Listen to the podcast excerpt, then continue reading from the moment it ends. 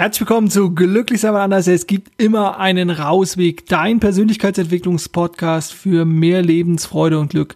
Mein Name ist Dirk Vollmer und ich heiße dich auch heute wieder zu dieser neuen Podcast-Folge recht herzlich willkommen.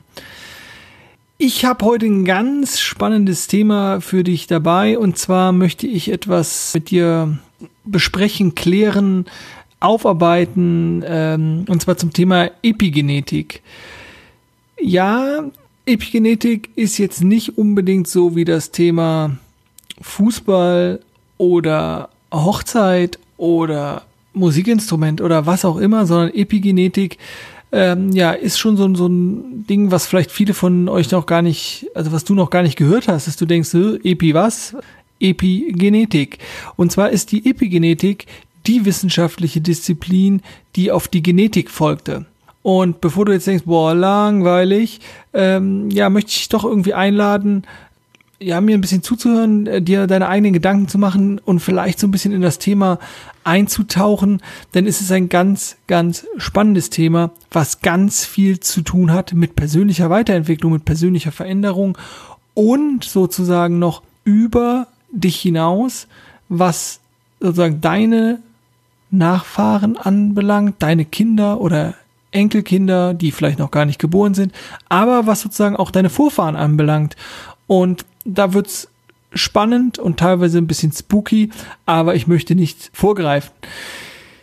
Warum beschäftige ich mich in, mit dem mit dem Thema Epigenetik und ja, das lag mir irgendwie schon länger am, am Herzen und ich habe vor, keine Ahnung, anderthalb Jahren oder so den ersten Kontakt mit Epigenetik gemacht und dann auch ein Buch äh, gelesen, das werde ich auch empfehlen in den Show Notes, äh, weil das sehr gut beschrieben ist, worum es bei, äh, bei Epigenetik geht und sehr viele Beispiele und einfach ein sehr schönes Buch ist, ein spannendes Buch.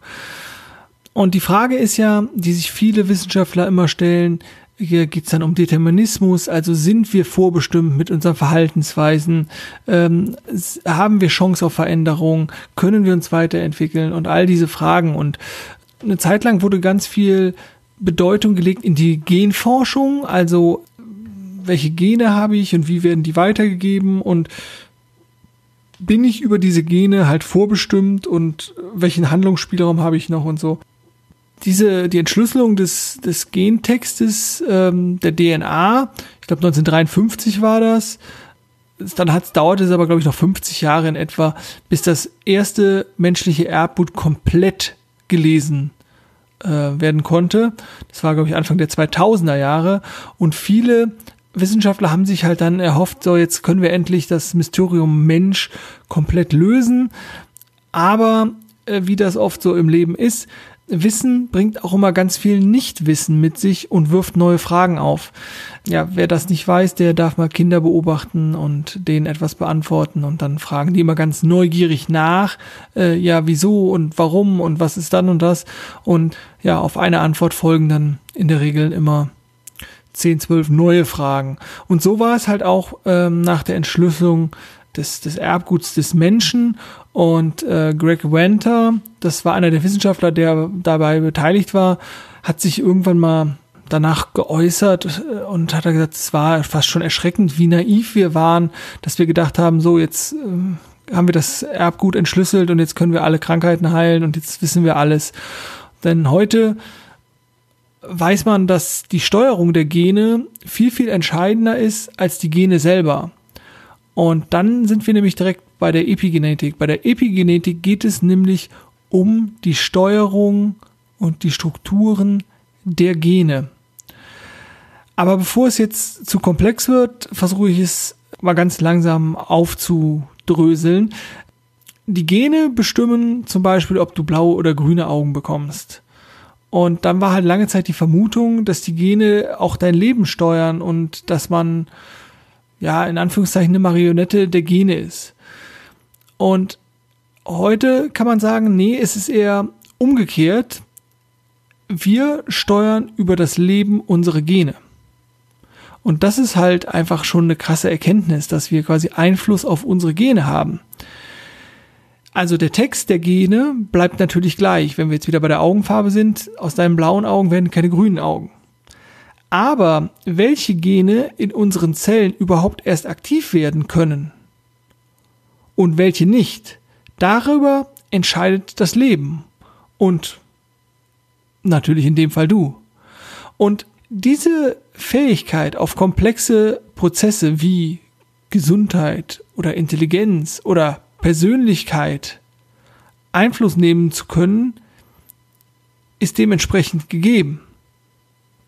Das heißt, wir sind natürlich nicht vorbestimmt, sondern wir können und wir können es messen, über unser Verhalten sogar Einfluss nehmen auf unsere Gene, auf die Strukturen von Genen, welche Gene wir aktivieren, welche Gene eher zurückgeschaltet werden, langsam geschaltet werden.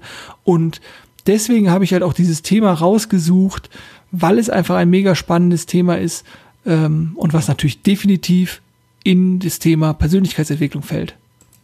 Und jetzt möchte ich dir äh, einfach ein paar Ergebnisse vorstellen, Forschungsergebnisse, ja, die dir helfen sollen, dich zu motivieren, dein Leben in die eigenen Hände zu nehmen und dich nach deinen Wünschen und Zielen zu entfalten. Denn du hast natürlich die Chance dazu und ich wünsche dir ganz viel Spaß dabei.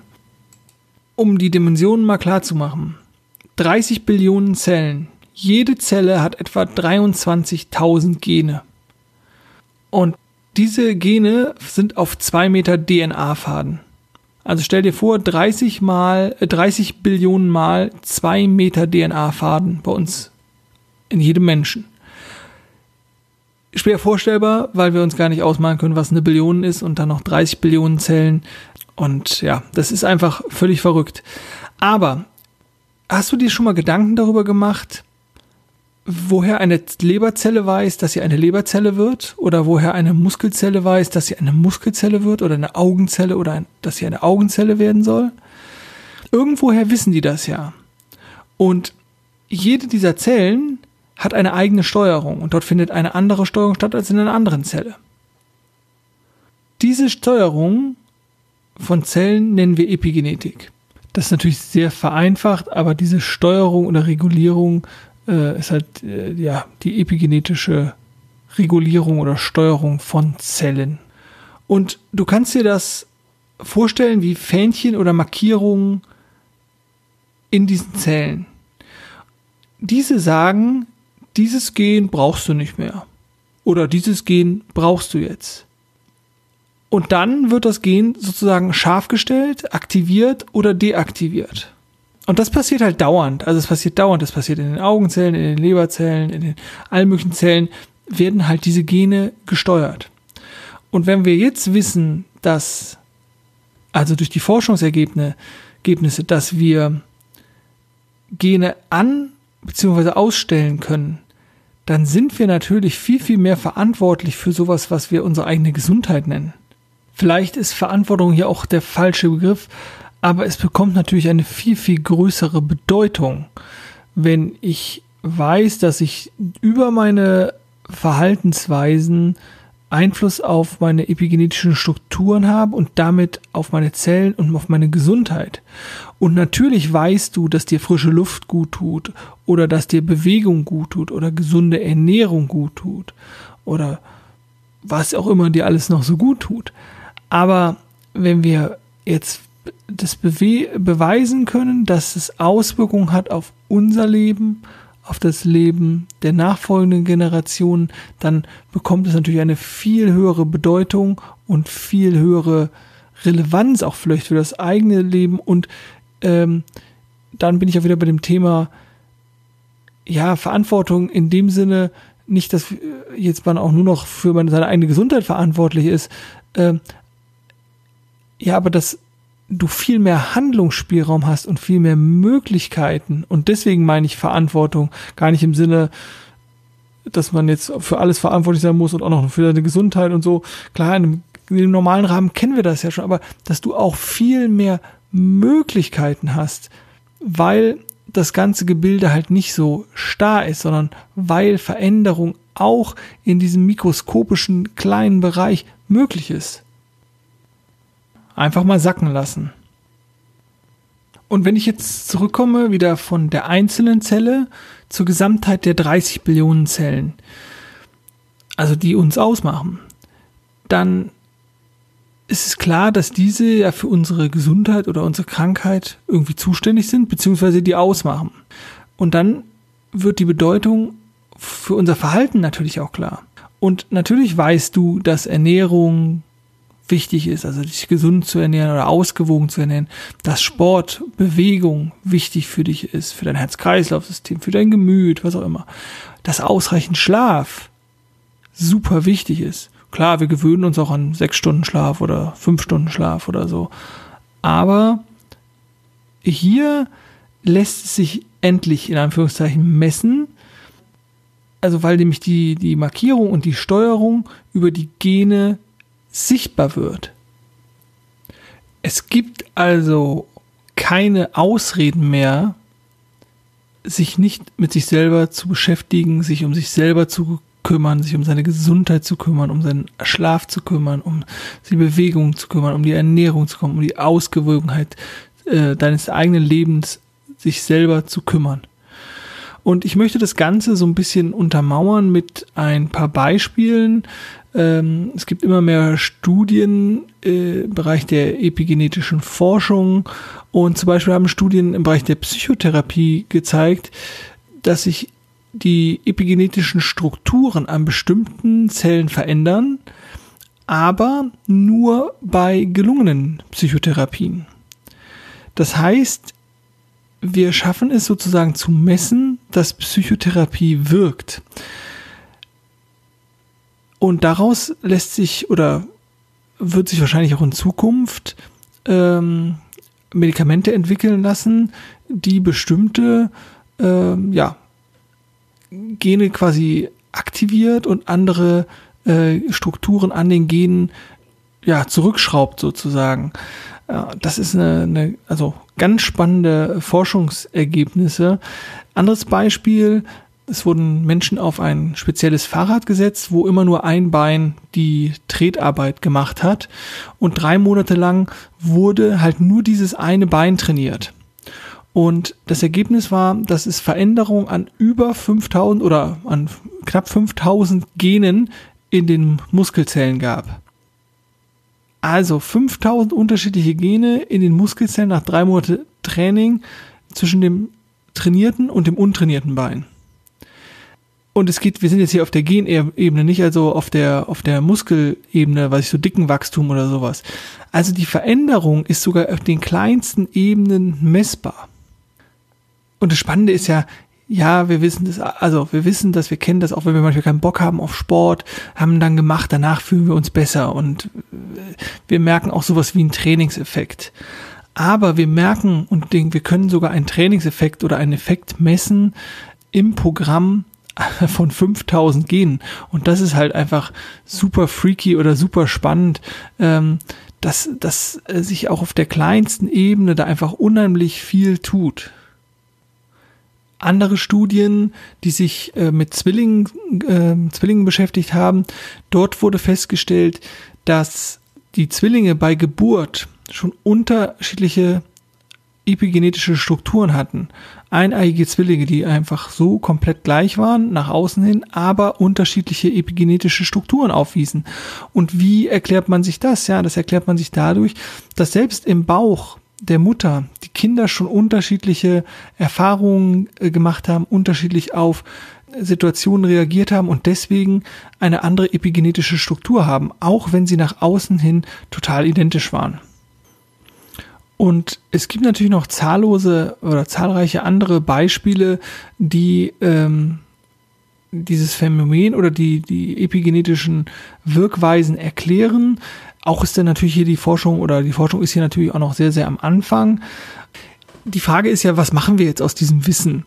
Und es geht ja gar nicht darum, diesen Optimierungswahn, der überall irgendwie um sich greift, zu fördern. Aber die, die Handlungs der Handlungsspielraum, der daraus entsteht, dass ich selber mich verändern kann, dass ich selber aktiv werden kann. Und das gilt halt auch für diesen ganzen Gesundheitsbereich. Grundsätzlich ja nochmal, um so eine Definition zu haben, also Gesundheit ist ja, ja, Gesundheit ist ja nicht die Abstinenz von Krankheit. So Gesundheit ist ja viel, viel, viel mehr. Und auch wenn ich mich manchmal krank fühle, also dieses Begr diesen Begriff nutze, ich fühle mich irgendwie krank oder so, oder ich habe ein gebrochenes Bein, äh, dann ist es ja erst die Gesundheit im restlichen Körper, nämlich die Selbstheilungskräfte, die mich wieder ganz genesen lassen. Also ähm, es ist ja ein Irrglaube zu glauben, dass Krankheit, wenn man krank wäre, dass man nicht gesund wäre. Es ist ja immer nur partiell. Also ich kann mit meiner Gesundheit beeinflussen, mit welcher Wahrscheinlichkeit ich ein Krankheitserleben habe.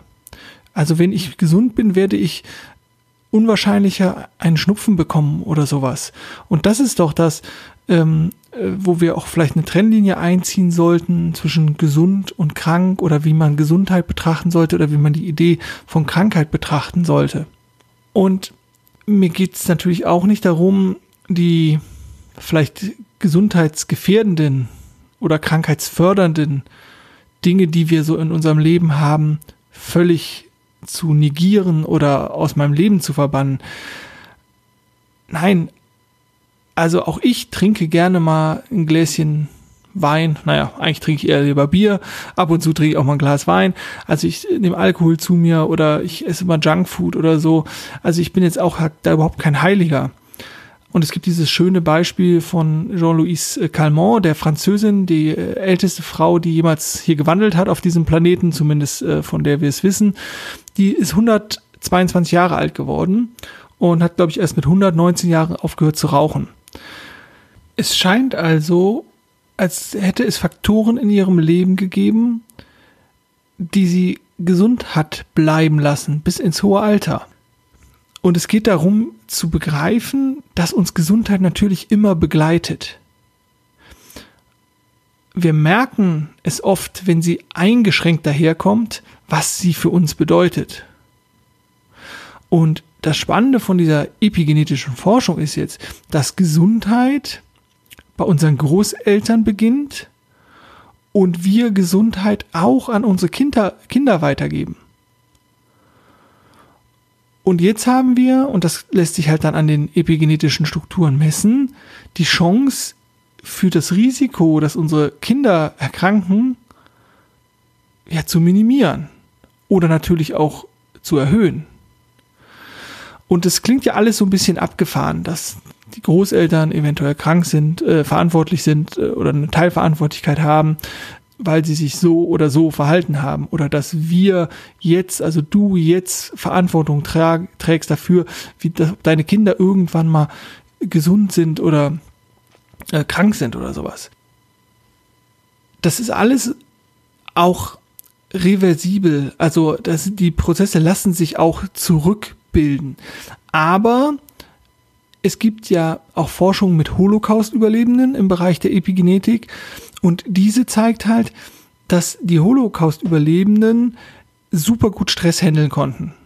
Ihre Kinder aber wiederum so gleiche epigenetische Veränderungen haben an den Zellen, aber in die komplett andere Richtung. Also die können überhaupt nicht gut mit Stress. Und wenn man das dann äh, evolutionsbiologisch mal interpretieren möchte, dann ergibt es durchaus Sinn, weil die Eltern haben überhaupt nur überlebt aufgrund einer extrem großen Stressresistenz. Und die Zellen haben sich dann gedacht, okay, der, die nachfolgende Generation wird in eine unheimlich stressige ähm, äh, Situation reingeboren. Und da war es dann, ist es dann wichtiger, nicht unbedingt diesen Stress handeln zu können, sondern da liegt der Fokus dann auf das Überleben und nicht auf die Stressbewältigung. Da ist das Überleben vorgeschaltet vor dem Stress. Und ja, sowas ist halt einfach spannend zu sehen, wie sehr, und das machen wir uns natürlich nie bewusst und das sollen wir uns auch nicht im täglichen bewusst machen oder so, also oh Gott, jetzt brauche ich kein, darf ich keinen Stress mehr haben oder sonst irgendwas, weil das hat dann Auswirkungen auf meine ungeborenen Kinder oder sowas. Nee, das ist, klingt ja alles auch so ein bisschen wie Science Fiction. Nein, du darfst dein Leben natürlich komplett weiterleben und machen. Nur, das ist ja das Schöne, dass wir, ich sag das ja auch immer so, alles im Leben hat Auswirkungen. Und jetzt wird's ja so freaky irgendwie. Ja, auch das hat Auswirkungen, dein Verhalten, dein Umgang mit Stress, dein Umgang mit Ängsten, dein Umgang. All das hat Auswirkungen, aber nicht nur auf dein Leben, also könnte man sagen, das verhöht die Verantwortung noch extrem, sondern halt auch auf zukünftige Generationen. Und wenn du vielleicht manchmal nicht weißt, warum du Verhaltensweisen an den Tag legst oder Ängste oder Sorgen hast oder was auch immer, dann kann es sein, dass die Strukturen, also die epigenetischen Strukturen, noch so ein bisschen was von deinen Vorfahren, dass das sozusagen noch nachwirkt. Ähnliche Ergebnisse gab es übrigens auch bei Müttern, werdenden Müttern in der Schwangerschaft, die ähm, großem Stress ausgesetzt waren, also durch einen Schicksalsschlag, äh, also wie zum Beispiel Tod des Partners oder so, und ein hohes, hohes Stresserleben hatten. Äh, auch hier gab es bei den Kindern die gleichen epigenetischen Veränderungen wie bei der Mutter. Also äh, die Übertragung von Stress äh, auf das Kind. Und da gibt es natürlich trotz allem, also trotz dem Beginn dieser Forschung schon sehr viele interessante Studien. Ähm, final möchte ich aber sagen, ähm, um so langsam das Ganze auch abzurunden, dieses Forschung zur Epigenetik, diese Wissenschaft steckt ja natürlich auch noch so ein bisschen in den, in den Kinderschuhen und da wird sich sicherlich noch ganz, ganz viel ja, entwickeln, rauskristallisieren. Ähm, ich möchte nur auch sagen, ich glaube, wir dürfen oder auch hier nicht zu viel irgendwie erwarten und schauen, ähm, wie wir das Ganze für uns selber in unsere, in unsere eigene Lebensrealität mit einbeziehen können und das Ganze immer auf Umsetzbarkeit und äh, nach den eigenen Möglichkeiten bewerten und im Blick behalten. Das Thema Stress zeigt es ja eigentlich ganz gut. Es hilft natürlich auch nicht jeglichem Stress irgendwie auszuweichen und ein Leben im Kokon irgendwie zu führen. Ähm, es gibt auch mal stressige Situationen im Leben, aber auch zu gucken, wie kann ich den, diesen Stress regulieren, wie kann ich mich wieder regulieren, wie kann ich mich in, in ähm, ja, in, wieder in eine gute Bahn lenken, ähm, weil weder das eine Extrem ist gut, noch das andere Extrem ist gut. Hier gilt auch wieder grundsätzlich so dieser mittlere Weg scheint hier wirklich eine gute Alternative zu sein, weder das eine Extrem noch das andere Extrem. Allgemein ist mir wichtig zu betonen, dass diese epigenetischen Strukturen veränderbar sind. Ähnlich wie bei den Mustern im Gehirn oder die Erkenntnis, dass unser Gehirn neuroplastisch ist, also dass es stetig zu verändern ist, ähm, sind auch die epigenetischen Strukturen reversibel, also umkehrbar. Einzig ähm, lange Phasen oder immer wiederkehrende Muster oder äh, Erlebnisse, die dann halt auch im Gehirn natürlich Muster ausprägen, auch die scheinen ähm, dauerhafte Veränderungen an den epigenetischen Strukturen bewirken zu können. Also all das, was wir immer und immer und immer und immer wieder machen, das führt dann halt auch zu dauerhaften oder permanenten Veränderungen, die oder zumindest äh, die dann halt schwerer auch äh, umzukehren sind. Aber hier muss man oder hier nach meinem Wissensstand ähm, ist es halt so, äh, sind wir hier an einem Punkt, wo man einfach nochmal abwarten muss, was dann in der Zukunft alles passieren wird. Was gesichert zu sein scheint, ist, dass wir sowohl, also dass wir in Verbindung stehen äh, mit den vergangenen Generationen, als auch mit den Generationen, die teilweise noch gar nicht geboren sind. Also wenn man sich die äh, epigenetische Forschung anguckt zu den Keimzellen, das äh, möchte ich vielleicht noch kurz reinbringen, dass die vorab produzierten Spermien bei Männern schon epigenetische Strukturen aufweisen und ähm, die dann halt Auswirkungen auf das noch ungeborene Kind haben, äh, dass man also schon bis zu drei Monate vorher äh, ja, die epigenetischen Strukturen für das ungeborene Kind legt. Und das ist halt einfach total freaky. Also wenn man noch gar nicht weiß, dass man ein Kind zeugt sozusagen und äh, die epigenetische Veranlagung aber schon längst feststeht. Ja, das ist wirklich mega spannend. Ich wollte das nochmal am Ende mit reinbringen, weil es einfach ja so, so unwirklich ist, äh, diese Punkte. Und ähm, ja, wir sollten grundsätzlich, oder du, und das ist meine Einladung auch an dich, solltest dir bewusst werden, welchen großen Einfluss du hast über das sogenannte Ich, also über dich, über deine Ich-Identität, Identität, über deinen Lebensstil, hast du halt einfach sehr viel Einfluss auf dein Leben, auf das Leben deiner Umgebung und natürlich auf der epigenetischen Struktur, auch auf das Leben deiner ungeborenen Kindern, Kinder. Und ja, wenn dir das ähm, alles ein bisschen zu abgefahren klingt, kann ich dir äh, noch eine Buchempfehlung an das Herz legen. Äh, ich habe das Buch ebenfalls ja jetzt schon mehrfach gelesen. Ich finde es einfach super spannend. Das ist das Buch von Dr. Peter Spork. Gesundheit ist kein Zufall heißt das.